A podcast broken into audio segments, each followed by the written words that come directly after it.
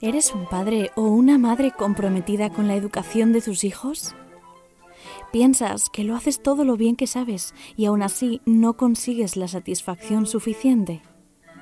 ¿Con tu hijo todo parece más difícil? Si todos los días hay tensión en casa, tú tienes la responsabilidad de que eso cambie. Si quieres seguir siendo un padre o una madre habitual, siga quejándote. Pero si quieres convertirte en un padre o una madre de alto rendimiento, empieza a entrenar. No te conformes, fórmate. Aquí empieza un nuevo episodio de la mano de Miguel Ángel Jiménez, psicólogo y entrenador de madres y padres de alto rendimiento. Comenzamos. Pues eh, muy buenas y muchísimas gracias por acompañarnos un día más eh, en un capítulo de nuevo, uno más de este proyecto Padres y Madres de Alto Rendimiento. y, y hoy tengo el gustazo de contar con una entrenadora una entrenadora de madres y padres de alto rendimiento, nunca mejor dicho. Una entrenadora, podríamos decir que entrena igual en centros de alto rendimiento para profesionales, para, para muy alto nivel, como para el que está empezando. ¿no? Es, el, es una entrenadora, una entrenadora para, para todos los públicos para todos los públicos. Eh, tiene muchísima experiencia y, evidentemente un currículum extenso en el que no voy a detener, pero lo más importante, lo más importante de Catalina Hoffman es que entrena el cerebro. El cerebro. Muy buenas, Catalina, ¿qué tal estás? ¿Cómo estáis? Bueno, yo feliz de compartir este ratito con vosotros. Eh, además, hablamos de entrenamiento de alto rendimiento, ¿qué más me puede gustar que eso junto? Estoy encantada. Es una maravilla. Pues muchísimas gracias. Muchísimas gracias porque, bueno, pues tenemos, lo hablábamos fuera de, micro, eh, tenemos los tiempos así muy ajustados y hay que hacer un sobreesfuerzo y yo de verdad quiero agradecer. Pues, eh, Catalina, yo quería preguntarte sobre el cerebro adolescente. Tenemos muchos padres, muchas madres que tienen en este momento a sus hijos en, esa etapa, ¿vale? Y eh, hay una serie de características propias de esa etapa que nos cuesta a veces entender, nos cuesta aceptar. Asimilar. Eso es. Entonces, por empezar por algún sitio, te digo, eh, ¿qué podrías decirnos tú de, de, cuáles son las características fundamentales del cerebro de un chaval, una chavala que está en esta etapa que llamamos adolescencia? Pues mira, es una etapa eh, importantísima y es verdad que es un torbellino y una montaña rusa, ¿no? Entonces, una de las primeras cosas más relevantes es cómo se está conformando ese cerebro, se está desarrollando. No nos olvidemos que hasta los 30 el cerebro no madura, ¿no? Y uno piensa que un adolescente ya le ve adulto suficiente porque está ya casi en la mayoría de edad, porque en absoluto, ese cerebro está en pleno desarrollo y evolución. Hay una parte importantísima que tiene muchísimo que ver con ese vaivén de carácter, con esa montaña rusa de hoy te quiero, eh, mañana te odio, hoy te pego un grito, que es la amígdala. Nuestro cerebro está construido la verdad que por una arquitectura apasionante, ¿no? Tú tienes lo que es la corteza cerebral, que es toda la parte de fuera, que como siempre te voy a traer a mi Lucas, que está por aquí para que todos los veáis. Eh, la corteza cerebral es todo lo que rodea nuestro cerebro, ¿vale? Aquí está el pensamiento consciente. Cuando uno es adulto, una gran parte de las emociones está regido por esa corteza cerebral. Pero ¿qué pasa en el adolescente? El adolescente no es así y esa es la primera gran diferencia. En el adolescente quien rige tus emociones está en el subconsciente, que es la amígdala. La amígdala que a pesar de ser ínfima, porque es súper chiquitita, es una bomba automática de relojería y es la que rige las emociones en los adolescentes. Por eso va por impulsos. La ira, todo ese momento del grito, del enfado irracional, no está realmente en su consciente. El adolescente no se da muchas veces cuenta de las reacciones que tiene, de hecho se da cuenta mucho más tarde y la gran mayoría de las veces se arrepiente aunque no lo reconozca a los padres, ¿no? Entonces, ahí está la cuestión de que ellos mismos, con todos los cambios hormonales que están sufriendo, son una bomba y muchas veces sus reacciones evidentemente son incomprensibles por parte del padre, porque es la conformación. Y otra cosa muy importante que pasa en la adolescencia, se está terminando de hacer la poda neuronal y se está conformando la personalidad. Vamos a hablar de eso. Esto es también fundamental. Una poda neuronal es una parte que además el cerebro hace de manera autosuficiente, que es increíble, desde los 5 añitos hasta los 17 aproximadamente, ¿vale? ¿Qué quiere decir? Que en función de lo que ese niño y adolescente ha experimentado, ha vivido, aprende, el cerebro interpreta cuáles son las rutas neuronales. Una ruta neuronal es la unión entre dos neuronas, es decir, esa carretera que comunica una neurona con otra y esa carretera es la que lleva los neurotransmisores, que ahí está toda la neuroquímica, que en nuestro caso es absolutamente brutal, porque es increíble, y es la que lleva la energía. Entonces, en ese tramo de tu tiempo, de tu vida, estás en función de esa experiencia, de ese aprendizaje, de esa curiosidad que se despierta en esa etapa, conformando la personalidad mediante esa acción que hace el cerebro. Se queda con las rutas neuronales que considera que son muy buenas, eficientes y efectivas y recorta, por eso se llama poda, expulsa las que cree que no.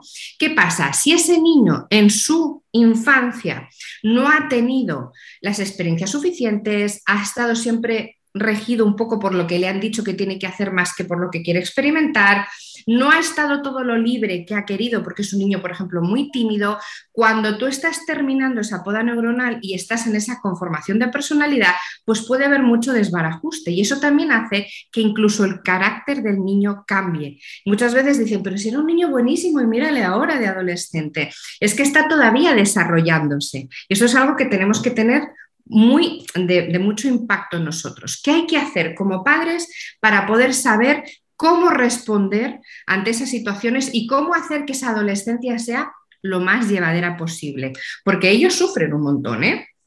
No solo los padres, eso es verdad que yo lo digo siempre, ¿no? Cuando como tú entreno con papis, incluso con los propios adolescentes, para que puedan haber una comunicación, uno para que el adolescente se conozca a sí mismo, eso parece una locura.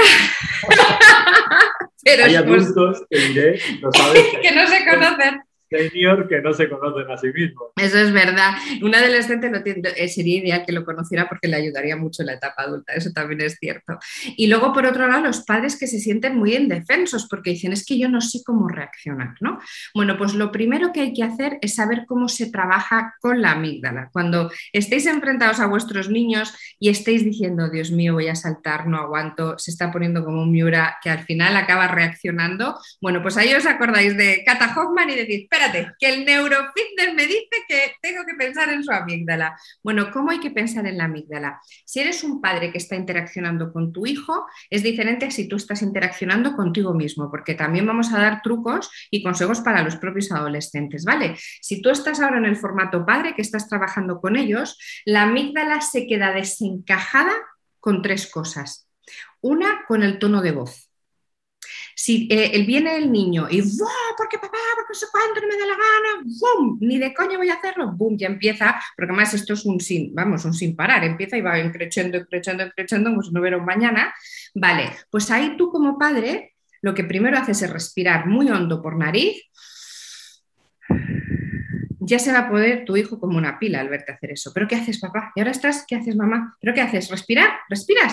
Y tú no, te no le estás respondiendo. Y después hablas en un tono de voz muy suave.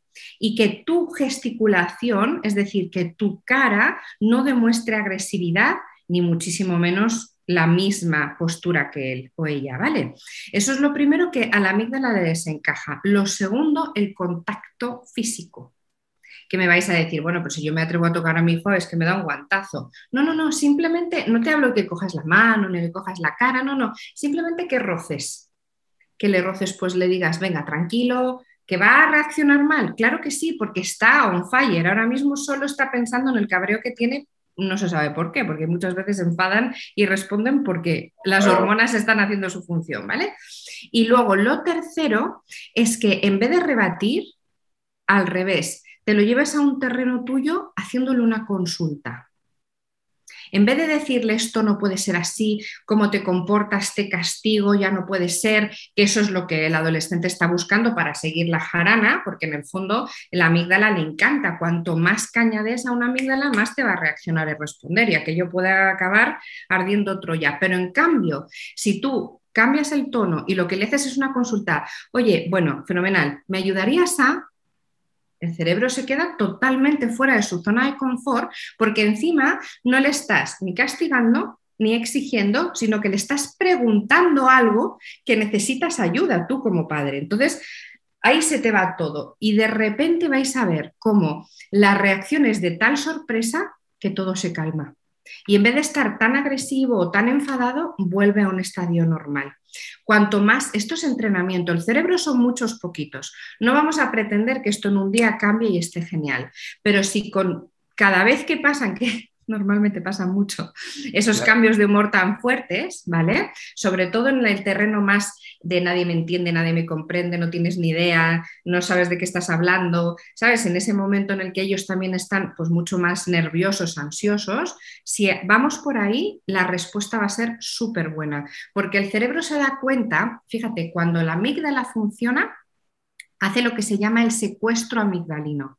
¿Qué significa eso? La amígdala tiene la capacidad, es el único órgano que además es el más primigenio de los más primigenios, de los primeros que se conforman, de tener línea directa, conectividad neuronal directa con la parte consciente, que es la corteza cerebral. Entonces, un enfado muy gordo donde te secuestra la amígdala, ¿qué significa? Que paraliza tu función ejecutiva. Es decir, que te prohíbe incluso pensar de manera coherente. Por eso luego te puedes arrepentir de lo que has hecho, porque dices, pero ¿cómo me he puesto así, como un basilisco? Pues ese momento de secuestro amigdalino cuanto tú más calma, cuanto más voz suave, cuanto más hagas un gesto, aunque te quiera dar manotazo porque están enfadadísimos, todo eso entrenado va a cambiar completamente la perspectiva y ellos van a sufrir muchísimo menos, porque hay sufrimiento ahí. Es decir, cuando hay ese enfado, luego hay ese sufrimiento, ¿vale? Y para ellos, como padres, yo les puedo dar la recomendación que aunque no les hagan ni caso, pero te digo yo que si el adolescente nos escucha, o por lo menos se lo pone para que lo escuche, le puede servir muy bien. Cuando tú tienes un enfado sin control, literal, es decir, tienes una rabia dentro, nos puede servir a todos, ¿eh? porque todos en algún momento nos puede pasar esto. A los adolescentes mucho más porque está muchísimo más presente la amígdala en ese desarrollo, ¿no? en ese momento en el que tiene la emoción más contenida ahí. Pues en el momento en el que tengas mucha frustración, estés enfadado con la vida, realmente no sepas por qué te sientes raro o diferente, ahí lo que tienes que hacer es oxigenar el cerebro, o sea, el oxígeno es súper importante, haciendo una inspiración muy profunda por la nariz y tienes que llevar toda tu atención a que se eleve tu pecho. Es muy importante este orden, ¿eh? el pecho, el diafragma y la tripa, ¿vale? Inspiras, elevas pecho, diafragma, tripa, expiras por boca y deshinchas tripa, diafragma y pecho. Es un 360 al final, ¿vale? Entonces, esto como primera parte. Y luego lo segundo, que esto todo se muere de risa cuando se lo digo y dicen, ¿pero qué me voy a yo a poner a hacer eso? Es la sonrisa. El bloqueo mayor para tu propia amígdala es sonreír. Dices, ¿y cómo voy a sonreír si no me apetece? Bueno, pues lo primero la intentas forzar. Y lo segundo, si no te sale, hay dos técnicas muy buenas. Una, con los dos índices te plantas los dedos en las comisuras. Y como si no hubiera mañana, tiras hacia arriba. Y aunque estés con el cabreo monumental, te va a entrar la risa a la de dos, porque ya solo piensas el ridículo que estás haciendo. Y si no, algo que todos conocemos mucho, bolígrafo en la boca.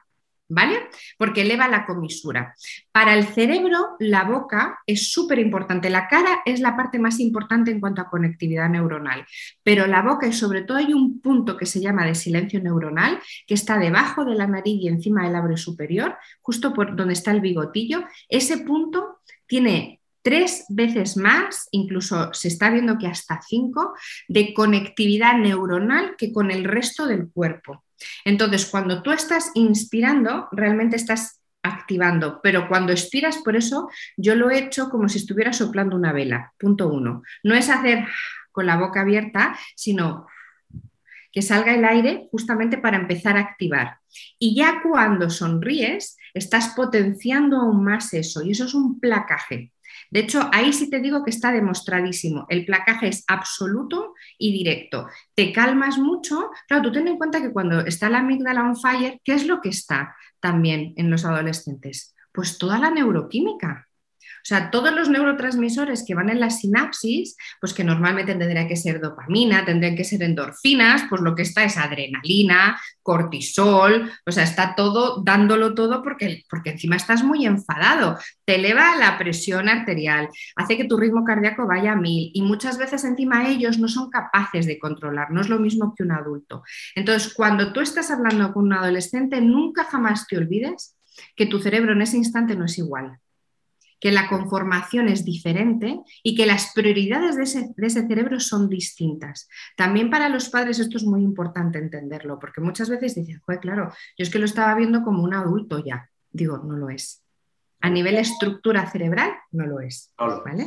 Es tan importante que los padres sean conscientes del cerebro eh, adolescente de sus hijos, pero eh, también con esa pregunta te hago la siguiente, que es, ¿es tan importante que eh, los padres sean conscientes de su cerebro? Y hablando de emociones, es tan importante que sepamos si nuestros hijos adolescentes están eh, atrapados por esa amígdala, eh, que nosotros, que nosotros también sepamos si nosotros estamos atrapados, ¿no? Es decir, que aquí son dos piezas que están conectadas, ¿no? Me encanta tu pregunta porque, como muy bien dices, tú tienes que aprender a comprender el cerebro adolescente, pero tienes que pararte a pensar en cómo estás tú también. Claro. Porque muchísimas veces no somos conscientes, claro, nuestro grado de estrés y de nervios frente a una situación que no podemos dominar o que no sabemos cómo dominar o que no sabemos cómo responder, produce un estrés muy potente en nosotros mismos. Nosotros, por supuesto, que podemos como adultos tener eh, la amígdala totalmente activa, pero vamos más allá. También tenemos un factor importantísimo que es el estrés un estrés que además ya llevamos muy arrastrado, porque ya es mucho, tenemos que tener en cuenta que hay mucho cansancio detrás, porque tienes que tener mucha paciencia, porque quieres hacer las cosas lo mejor posible, porque por supuesto te preocupas de que tu hijo tenga lo mejor en cada momento, porque te encantaría saber cómo responder y no sabes. Entonces, lo primero de todo es conectar con nosotros mismos es fundamental. El estrés además produce una inflamación en el cerebro, literal, porque todo lo que el cerebro percibe como dañino, el cerebro está creado solo para protegernos. Es un órgano muy vago que lo más que quiere hacer es mantenerte con vida y hacer todo lo que esté en su mano para que tú estés con vida y muy bien. ¿Y de qué manera hace eso? Si tú estás ya muy estresado o estresado y muy nervioso, que muchas veces los padres ya de por sí ellos están muy nerviosos, ¿no? Y claro, es una gotita de agua lo que hace que salten en respuesta al adolescente o a una reacción de su hijo y muchas veces son ellos que ya vienen muy sobrepasados, que es que no pueden más y al final no tienen tanto aguante. Eso es una realidad. Entonces, ¿cómo lo podemos definir? Yo hay una cosa que yo creo que es fundamental y es que todo ser humano adulto debería aprender a conectar y cuidar su cerebro. ¿Y cómo puedes saber que tu cerebro no está bien? ¿Vale? ¿Cómo puedes saber que hay algo que te está alterando? Bueno, pues hay muchas técnicas. Mira, yo os voy a enseñar una, al igual que os he enseñado la oxigenación, que esa vale para cualquier edad. A los adolescentes le viene muy bien, pero ya te digo yo que a los adultos también. Yo, por ejemplo, es una técnica que digo que se haga todos los días por la mañana al despertarse. En etapa adulta, nada más levantarse bebiendo un vasito de agua, eso sí, porque hay que estar súper hidratados.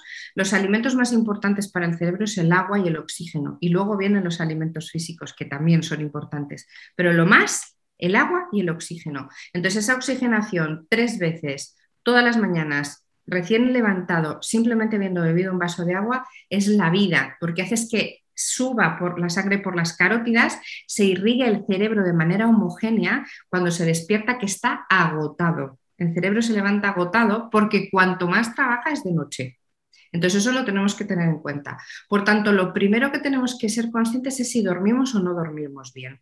Eso es lo primero, ¿vale? En el sueño sucede una parte muy importante cuando uno sueña o está en fase REM, que es el sueño profundo, que es cuando el sistema linfático con G empieza a actuar. ¿Qué significa eso? Es un momento de la noche en la que las sinapsis neuronales, que con, imagínate, miles de millones de sinapsis al milisegundo, nuestro cerebro es pura energía, pues es un momento en el que las neuronas dejan un poquito de espacio y se encogen un poco y al tener espacio interneuronal permitimos que el líquido cefalorraquídeo, que viene del tronco del encéfalo, es decir, de por detrás de la médula, sube y arrastra todas las proteínas nocivas que tú has generado ese día. ¿Vale? Y luego las secretas por la orina, es decir, hace lo que se llama un lavado de áreas cerebrales y solo se produce en ese momento cuando duermes. Si tú no estás durmiendo bien, ya es un primer síntoma que ya tienes un cerebro que no pasa nada. Hay gente que me dice, oye, si yo no he dormido en mi vida bien, siempre el cerebro lo bueno que tiene es que siempre es el mejor momento para empezar a cuidarlo. Tengas los años que tengas y sea el momento que sea en tu vida, porque mejora siempre. Es un órgano maravilloso que siempre mejora, ¿vale? Y que cuando tú haces una activación neuronal la haces de por vida. Entonces, en eso no nos preocupemos, nos vamos a ocupar. Ya que estamos hoy hablando de esto, podemos aprender. Por tanto, patrón de sueño, muy importante. Punto número uno. Punto dos, despertar, agua y oxigenación. Punto tres, el silencio neuronal. Mira, ¿qué es eso? Bueno, pues nuestro cerebro, las neuronas, se activan y se inhiben.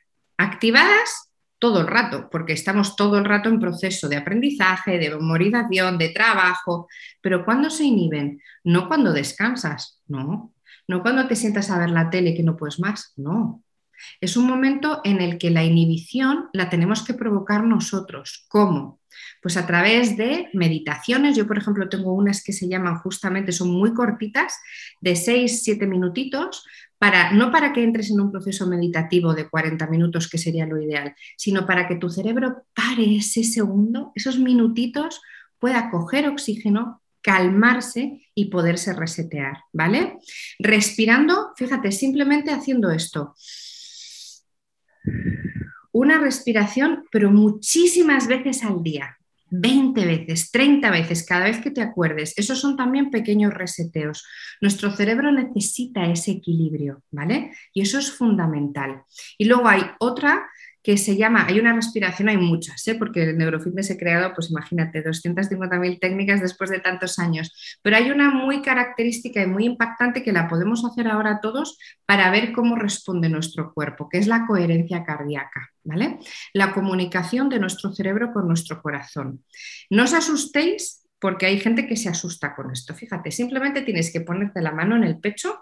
Yo recomiendo además que si podéis hacerlo directamente piel con piel mejor, si no así, y por un segundo cerrar los ojos, inspirar por la nariz, expirar por la boca y decirme si sentís el latido del corazón.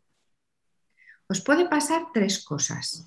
Que no lo escuchéis y digáis, madre mía, pero ¿cómo es posible? No pasa nada, que lo escuchéis súper lejos, un latido como muy de fondo, o que lo escuchéis muy presente, ¿vale? Eso significa que no estamos en coherencia si no lo escuchamos o lo escuchamos muy lejos. El cerebro y el corazón tienen la gran virtud que son los dos únicos órganos que son capaces de secretar oxitocina, que es una hormona de felicidad, de placer, es una hormona que alivia y calma un montón, ¿vale? Cuando estamos muy estresados, cuando tenemos mucha angustia, cuando estamos en mil preocupaciones, es muy difícil que estemos secretando oxitocina a menos de que tengamos un momento de mucho placer como puede ser un orgasmo o puede ser algo que te produzca placer, pero no en equilibrio. Entonces, si ahora mismo hacéis esa técnica un segundito y notáis que no lo escucháis o que lo escucháis muy lejos, no pasa nada. Esto antes de dormir, empezar a practicarlo inspirando y expirando por la nariz, con mucha calma, os podéis poner música, por ejemplo, yo eh, compongo música binaural para calmar el cerebro, entonces lo podéis buscar porque en todas las plataformas digitales ahí la encontráis, ya sabéis que esas cosas son abierto. Os dedicáis unos minutos, no te estoy pidiendo más. El cerebro, entrenar el cerebro no es estar horas como en un gimnasio. Entrenar el cerebro es estar unos minutos, pero todos los días de manera muy constante. Antes de dormir, empiezas a practicarlo y practicarlo y practicarlo. Tu cerebro, estar estresado, ¿qué hace? Elevarte el cortisol, elevarte la adrenalina, Evidentemente. Entonces necesitamos entrenarlo con el silencio neuronal, con las respiraciones, con conectar contigo, con ser un poco más consciente y te puedo asegurar que vas a ver todo de otra manera. Incluso en esos momentos tan picos de nervio, de respuesta inmediata, de angustia, todavía más, ¿vale? Entonces, esto es algo que yo recomiendo que todo el mundo haga y se mira, porque como muy bien has dicho tú, conocerse a sí mismo es muy complicado. Muchas veces incluso querer conectar con uno no hace mucha gracia porque hay veces que te encuentras cosas que dices, madre mía, estoy mucho peor de lo que pensaba, ¿sabes? Entonces, claro, claro.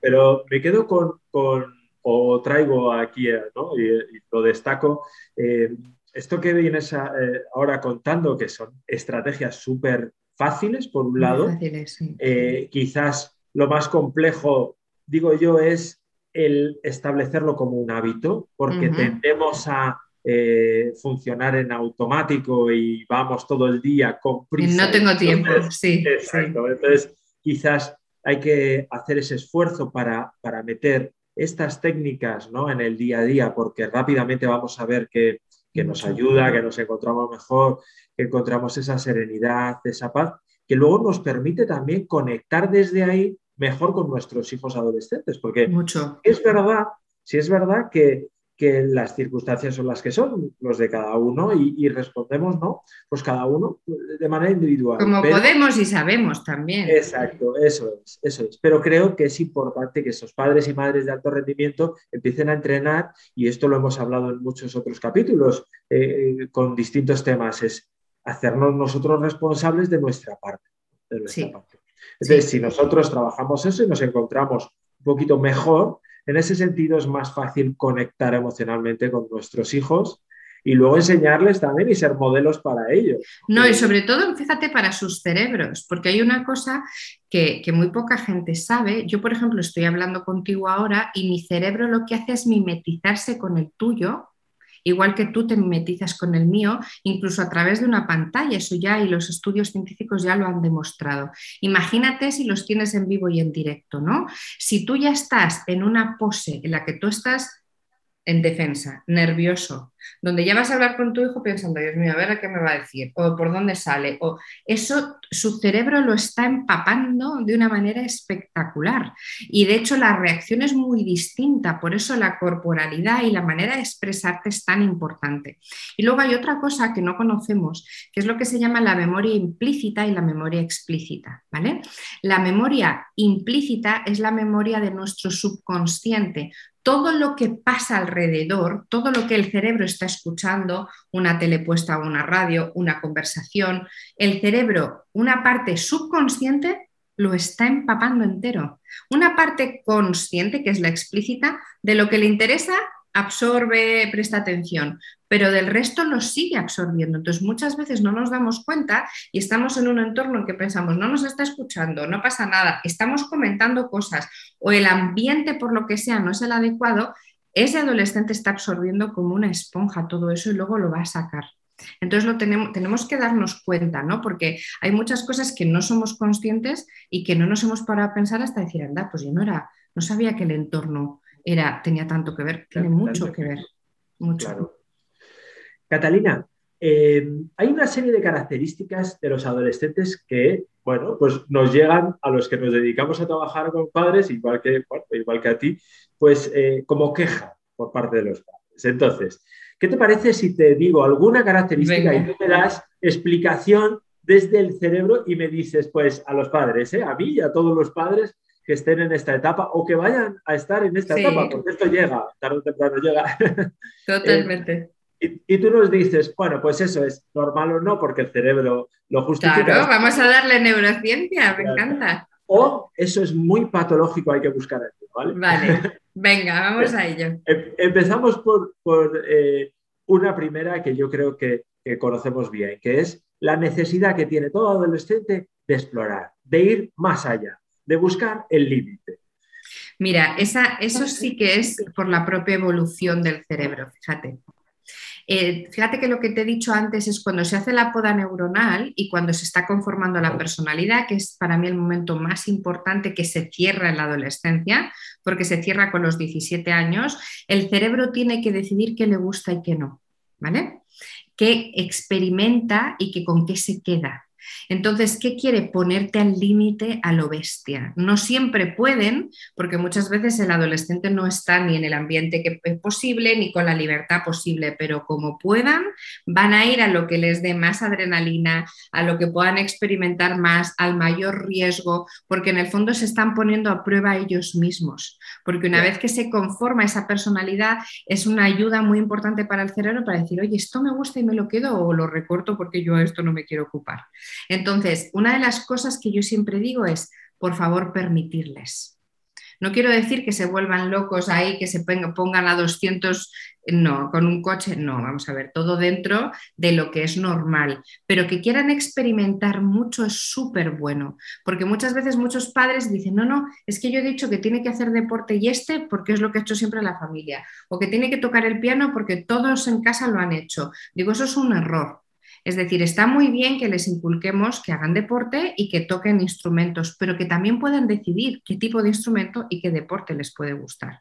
¿Vale? Entonces, esa parte de la experimentación para el cerebro adolescente es súper importante. Así que sí, eso sí está detrás de la neurociencia. Bueno, pues entonces el primero le diremos a sus padres y esas madres que por mucho que no les venga bien a ellos como padres, pero que lo permitan. Sí. Sobre todo, ¿sabes por qué? Porque cuando dices que no y tienes esa ansia de querer experimentar, es cuando luego intentan hacerlo de cualquier modo, pero mal. Efectivamente, además sin control y desde otra emoción probablemente. Exacto, sí, de rabia. Sí, exacto. Bueno, eh, más o menos en la misma línea, eh, ¿qué te parece a ti que tengan esa tendencia a rebelarse contra las normas? Fíjate, eso es lo que más le gusta a la amígdala. Toda la amígdala dale caña y responde con caña. ¿Vale? Entonces, en el momento en el que impones, en el que dices, porque te lo digo yo, que soy tu padre, soy tu madre, me da igual lo que pienses, tienes que hacer lo que te digo, no eres mayor de edad, todavía soy yo el que manda. Todas esas frases es carne de cañón para su amígdala porque su amígdala es lo que quiere. Dice, venga, que quiero continuar la caña y la marcha, vamos para allá. Además, se empieza aquello a agrandar. Entonces, es, el momento es justamente lo contrario. Es decir, eh, eh, no está hablando el adolescente, está hablando toda esa estructura de ganas de querer seguir con esa leña en el fuego. Y si tú en vez de eso no castigas, sino que al revés, es que se te va a quedar, pero no me vas a castigar, pero no me vas a gritar, pero no te vas a enzarzar, pero encima vamos a tener una conversación normal, pero me estás diciendo que te ayude a hacer la cena. ¿Cómo? O sea, y esa es, esa es la manera, porque en el fondo lo que realmente busca ese cerebro es cuanta más marcha me des, mejor. Tener en cuenta que la amígdala se recrea cuanta más agresividad, potencia, caña, porque no es que sea un pensamiento el que viene, la amígdala empieza a tirar de todos los que tiene. entonces el adolescente, ¿por qué esto cuando yo era pequeño también me lo hiciste? ¿Por qué esto? Y entonces ya empieza a hablar de todas las veces que tú has sido el peor padre del mundo y te odio y no te quiero y no sé cuánto y cuanto más mejor. Claro, ahí está nuestra respuesta por el otro lado de decir, vale, yo ya sé, en el momento que conoces esta estructura cerebral, por eso me ha parecido tan bonito ¿no? que hablemos de esto, porque en el momento que un padre dice, espérate, es que no está pensando de la misma manera que yo, es que su reacción es distinta, no solo por sus hormonas, sino porque tiene estructuras cerebrales que se están creando y que se están desarrollando. Entonces, claro, la visión es totalmente diferente, ¿sabes? Y puedes llegar hasta tener una buena relación, que también eso es muy bonito. Qué bueno, qué bueno. Vaya, pues parece que esto también es sano, ¿no? es normal. no, es que sea, sé que duele, eh, y es muy desconcertante para los padres y sobre todo, claro, cuando no tiene explicación, porque el padre dice, yo estoy haciendo todo lo mejor que puedo y de verdad sus reacciones y es tan agresivo y es siempre que no exceda, yo siempre digo, siempre que no exceda un límite, no estamos hablando de, que hayan llegado a pegar un grito tremendo, un maltrato, o sea, ya no estoy hablando de eso, estoy hablando de un carácter muy fuerte, pero dentro de un control, eh, es normal. Y eso va a seguir así hasta que acabe terminándose de conformar, ¿sabes? Ese cerebro. Lo importante es nuestra respuesta. Eso es, eso es. Hablar desde la serenidad, desde la seguridad, desde el autocontrol. Y aunque cueste, ¿eh? mira, eh, hay otra técnica mía que es la activación del timo. El timo es una pequeña glandulita que está justo en el centro del pecho, que aparte de elevarte el sistema inmunitario es un controlador emocional brutal. Entonces, hay una técnica para activarlo que en el momento que estás viendo que tu niño viene un ayer tú ya estás, madre mía, ¿cuánto está 20? ¿Qué hago? ¿Cómo me controlo? Bueno, pues si hemos entrenado en activar el timo, muy fácilmente vamos a mejorar.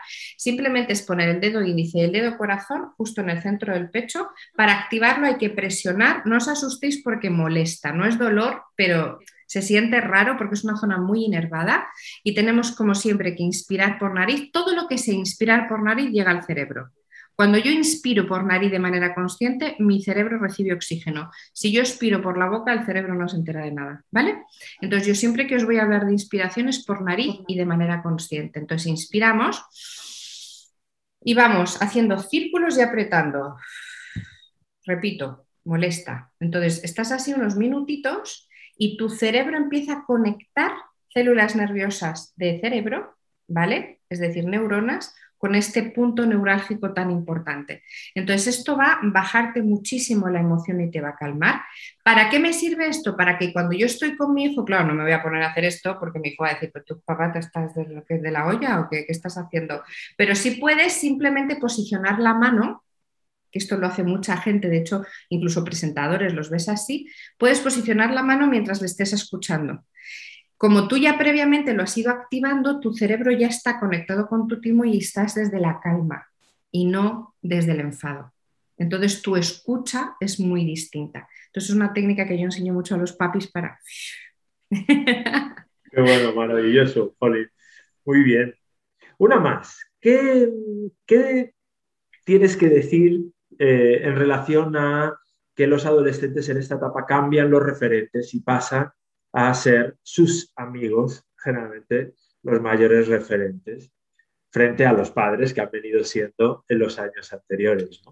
Mira, eso pasa mucho y a mí me encantaría que cambiara. ¿Sabes? Porque en el fondo, ¿sabes lo que pasa? Que los adolescentes ven a los padres como el autoritas, ¿no? Como el, que ordena, el que manda, pero no el que consulta, no el que pregunta. Entonces, por eso ellos no quieren, no quieren nada que tenga que ver con su rotura de espacio o con su invasión de intimidad y por eso cambian sus roles y las personas más importantes de su vida son sus amigos porque piensan que son los que les comprenden no por otra cosa, porque piensa que quien comprende es una persona que sea igual que él. Entonces, ahí es donde está la manera en la que tú creas esa relación con el adolescente. Por eso siempre digo, sé que es muy complicado y educar, cada uno educa a su manera y es algo que es completamente respetable, pero el intentar que una conversación sea bidireccional con tu hijo, el no estar en la postura de yo soy tu padre y porque yo lo digo tú lo haces, sino en, el compartir puede hacer que cambie un poquito el rol y que a lo mejor algo que tú haces eh, lo respeten tanto que te pregunten, ¿sabes? Y que quieran compartirlo contigo. Todo lo que sea una imposición en un adolescente es un rechazo, todo lo que sea una orden en un adolescente es una contraorden, eso es una realidad. Y normalmente ellos se ven más reflejados uno, por el estigma que se ha creado, dos, por la relación simplemente por la edad y tres, porque piensan que por mucho que quieran tú no les vas a comprender. Ahora, si tú intentas y ellos intentan, a mí me gusta muchísimo hacer ejercicios de empatía, de ponerte en los pies, ¿no? De ser padre por un día, es decir, que el adolescente sepa en lo que tú trabajas, en lo que tú haces, en lo que tú seas y tú al revés eh, meterte en un mundo que para ti es chino mandarín, donde te están hablando de una evolución en tecnología, donde hay cosas que es que no tengo ni idea, ¿no? Pero es una manera en la que si puedes sacar en una conversación normal cosas de esas, em, cambia mucho la perspectiva. Y eso es algo que deberíamos trabajar un montón, que es verdad que no nos han criado así. O sea, nosotros nos han cómo nos han educado, sobre todo nuestras generaciones, claro, las generaciones de la EGB, como digo yo, vamos, eran una mirada te chistaba, ya sabía que ordeno y mando y nada más, ¿no? Entonces, claro, estamos un poco acostumbrados también en hacer lo mismo, pero yo os animo a que intentéis cambiar ese rol, porque simplemente es porque se notan más comprendidos. Creen que van a ser mucho más comprendidos por alguien que está en su mismo ambiente que por sus propios padres. Si ven que hay comprensión detrás, cambia, muchísimo. Es lo que, lo que para mí es el, pilar fundamental de, mi trabajo y de mi experiencia como padre, que es el vínculo. Sí. El vínculo, el vínculo. Sí, porque además puedes compartir cosas muy bonitas y tanto que estamos hablando de la amígdala, estamos hablando también de que hay mucha conectividad emocional, ¿vale? Entonces, cuando un adolescente se puede poner en los pies de sus padres, igual que los padres en los pies del niño, eh, del adolescente, porque si le llamamos niños, ya muchas veces digo, oye, que no soy niño, digo, bueno, tienes 15 años, tú me dirás, pero bueno, no te voy a llamar adulto. pero, y es verdad que además eh, han evolucionado mucho, los niños de 15 años ahora es que no es como los que éramos antes, que sí que andábamos con muñecas, o sea, hoy en día es una madurez muy distinta también por el entorno en el que se mueven. Entonces, yo creo que esa comunicación desde muy chiquititos es muy importante y esa comprensión de también interesarse, porque igual que hay adolescentes que dicen yo paso de preocuparme por lo que mi padre hace, hay padres que también dicen yo como eso no lo entiendo, bueno, pues allá. Eso pasa mucho también. Claro, y ahí es la desconexión muchas veces mm. hasta física. Sí, sí, sí, sí, sí. está en la habitación y yo en el salón, porque no hay, no hay ese, ánimo tampoco de... Mira, no hay cosa que más llegue a un adolescente que un padre consultándole algo. Me está preguntando a mí me está pidiendo opinión, me está diciendo que le echo una mano. Esa vulnerabilidad que además es preciosa al adolescente le arrebata porque dice, wow, yo puedo ayudar en esto, ¿no? Y, entonces ya se convierte en un cambio de, de rol. Y eso es muy bonito. Se siente que pertenece y que es y que se le está pidiendo ayuda y opinión y que realmente están escuchando esa ayuda y esa opinión y que luego la llevan a cabo, que no está siendo porque sí, sino porque realmente el padre quiere su ayuda. Entonces eso es, es muy bonito y muy agradecido, ¿no? Entonces ahí empiezas, si estás en un momento en el que no sabes cómo acercarte a tu hijo o a tu hija adolescente, si empiezas por ahí puedes abrir una ventana preciosa, porque muchas veces no sabes ni cómo acercarte. Claro, ¿Y qué piensas de los cambios bruscos de humor que tiene? Eh, que digo yo que también los adultos a veces lo tenemos, pero de esos cambios bruscos de humor que tienen que ellos mismos cuando les preguntas te dicen, yo tampoco lo sé porque no ocurre, ¿no? Y, eh, y, la impulsividad, ¿no? que también Mira, eso es muy importante porque puede ser por, puedes pasar muchas cosas detrás. ¿eh? ¿eh? cuando hay un cambio brusco de comportamiento, si no lo ha tenido nunca y de repente lo empieza a tener, eso es porque está sufriendo y el propio adolescente no sabe por qué. Pues porque tiene una mala experiencia en el colegio, eh, porque tiene frustración por algo, pero no se atreve ni siquiera a reconocer él o ella consigo mismo, porque hay algo que no se atreve a decir en casa, ¿sabes? Que tiene pánico escénico. Eso sí es muy abrupto. Se ha sido siempre con un carácter específico, incluso adolescente, pero de repente notáis que empieza a cambiar el humor en muy poco tiempo rápido, eso es que hay algo, ¿vale? Está la parte subconsciente haciendo daño. Es posible que no se dé ni cuenta siquiera el adolescente o que sí, pero ahí hay que hacer o sea, hay que hacer un acercamiento, ¿sabes? Yo lo que más eh, siempre digo es, mirar, hacer cosas que le gusten mucho, pero compartidas. ¿Vale? Pues de repente le gusta muchísimo patinar, me voy a patinar un día contigo, o vente que vamos a ver juntos un partido de básquet, o va, o sea, para que se pueda soltar, no haciendo alusión qué te pasa, qué carácter tienes, ni, ni nada, ¿no? Sino simplemente explorando que ahí hay algo más. Y si no sale, decir, estás diferente, Solo que sepas que si hay algo que tú sientes y que no sabes por qué es, me lo puedes decir, porque estas cosas pasan. En el momento que el adolescente tiene esa información de, ah, pues sí es que me está pasando esto y no lo sé, porque muchas veces están tan frustrados que no se atreven ni a contar que no saben lo que es. ¿Vale? Entonces, esto sí es muy abrupto, si es de repente y no ha sido así. Si siempre tienes la época adolescente previa, cambios de humor como si fuera una montaña rusa, tiene mucha alteración hormonal también. ¿Vale? Entonces, ahí hay una cosa que es muy importante que es la activación y la generación de la dopamina. ¿Cómo se hace eso? Con todo lo que requiere actividad física, o sea, todo lo que es la unión de la corteza somatosensorial, que es como la diadema, la corteza somatosensorial asociativa con tu cuerpo, para que el cerebro identifique bien al cuerpo, conecte con el cuerpo, se pueda liberar a través de la conexión con el cuerpo. Por ejemplo, la meditación es maravillosa, que es difícil en adolescentes, pero cada vez eh, tiene más impacto, ¿no? O el, el, trabajar mucho a través de la música, que en el adolescente eso puede ser un poquito más fácil. Pero sí que es bueno normalizar. Yo siempre digo, ante todo, normalicemos, ¿no? Y que simplemente con un padre diciendo, mira, yo he pasado por esto y se pasa fatal, si me necesitas, aquí estoy, porque es que el chute de hormonas que tenemos es una... Cuando tú lo hablas así, te dicen, bueno, pues entonces no me asusto tanto, porque el problema del adolescente es el desconocimiento. Y como quiere o explorar o esconder, porque no hay una vertiente intermedia, o esconde y no se atreve a decir a nadie, o va a lo loco y un fire a ver qué pasa. Bueno, pues lo importante aquí es que sepa que esas cosas suceden, porque muchas veces hay tabús ¿no? Eh, que no se quieren hablar y en este caso hay que, hay que comentarlo. Sí. Pues me, viene escuchándote, es que es una, es una maravilla, ¿eh? pero me viene escuchándose, escuchándote palabras de algunos padres que dicen mis hijos se han desconectado y, se han desconectado en el proceso de crecimiento, de llegar a esa etapa del desarrollo y de repente parece que se han desconectado. Y escuchándote, la pregunta es, ¿quién se ha desconectado? ¿No? Pues mira, esa es una muy buena pregunta. Pueden ser ambos. Sí. Si, notan que sus niños se han desconectado, desde luego eh, es porque algo pasa, pero lo bueno es que se les puede enseñar a conectar. Yo trabajo con muchísimos adolescentes, cada uno es un caso y un mundo totalmente distinto y lo importante es que sepan que pueden aprender a conocerse.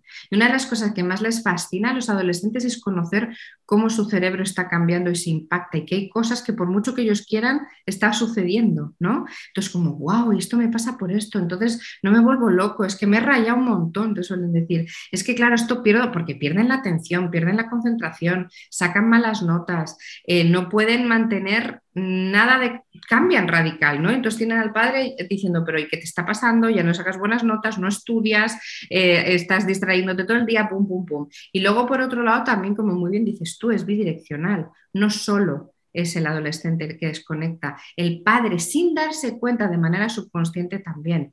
Porque lo que te va haciendo daño, el cerebro lo aísla y lo encapsula. Entonces, cuando tú sufres por algo, eh, quieres no asimilar ese algo. Entonces, haces una cosa en el cerebro que es crear una sinapsis robusta. Mira, si no coges el toro por los cuernos, es decir, si a una situación no la traes de frente, te permite sentirla, crujirte, enfadarte, llorar, lo que sea, no la liberas si sí la sientes, te permite, si rompes, las sinapsis que se hacen se llaman sinapsis leves, muy ligeritas, entonces el cerebro no le presta importancia. Ahora, como tengas una situación y tú mismo dices, uff, no, no, yo ahora no se me puedo no, no, no, no, esto es una situación que no puedo ni pensar, la dejas ahí tan presente que el cerebro dice, madre mía, si me tengo que acordar de esto, tengo que hacer una sinapsis súper robusta porque tienes que estar todo el rato aquí acordándote. Y eso es un sufrimiento para el padre tremendo. Entonces, esto es una estrategia que hace el cerebro y sin tú quererlo te estás haciendo más daño que bien. Entonces, lo que hay que hacer es situación que tengas, coge el toro por los cuernos, bájala al terreno, escríbela, sácate a nivel lo que se llama escritura involuntaria, escribe qué sientes, qué te pasa, si te tienes que disgustar, enfadar o aprender, hazlo, pero no te lo dejes para después porque eso va creciendo y sobre todo el que sufre mucho eres tu compadre, no el adolescente, ¿no? Y la relación. Hombre, la relación ya ni te cuento. Claro, es que si tú sufres, ya sufres. Evidentemente, evidentemente, ¿no? Qué importante. ¿Dirías, Catalina, que, es importante la relación que tenemos, ya no solo modelo educativo, vamos a hablar del tipo de relación que yo establezco como padre con cada uno de mis hijos en los años previos, antes de llegar a la adolescencia? Yo creo que... De cara, de cara a la relación que se establece en esa etapa. Mira, aquí hay dos cosas. Una, si no la has tenido, no significa que no puedas tenerla ahora, eso lo primero, porque muchos padres sienten, dicen, Buah, es que yo no he podido estar, porque he tenido que trabajar muchísimo, porque no me he podido ocupar todo. Esto no se trata de cantidad, se trata de calidad, ¿vale? Entonces, si no la hemos tenido, sí podemos empezar a crear ese vínculo, porque lo bueno y lo maravilloso es que nunca es tarde, jamás porque el cerebro tiene la gran ventaja de que esa neuroplasticidad, esa neurogénesis, esa arquitectura constante, ya lo decía Santiago Ramón y Cajal, ¿no? que para mí fue el mayor Nobel de la historia, que tú eres el arquitecto de tu propio cerebro. Entonces, eso tú puedes crear una arquitectura en tu ahora que se adapte a la necesidad de tu hijo y lo mismo tu hijo contigo, ¿vale? Entonces, para quien no lo haya tenido, que no piense que ya está todo perdido. Y para los que tienen la oportunidad de tener niños pequeños, en una época previa, todo lo que puedan experimentar de diferentes maneras es una bendición. Todo lo que puedan eh, jugar, estar, disfrutar, no en tiempo. No hay que estar 200 horas, es irreal en el mundo en el que vivimos poderle dedicar todo el tiempo que quisiéramos a nuestros hijos, siempre nos va a parecer poco, pero esos momentos que sean 100% de ellos, ¿vale? Fuera ruido tecnológico, fuera, esa parte sí puede ayudar muchísimo, porque esa sensación de que están presentes y conectados es algo que luego va a ayudar un montón a labrar la relación.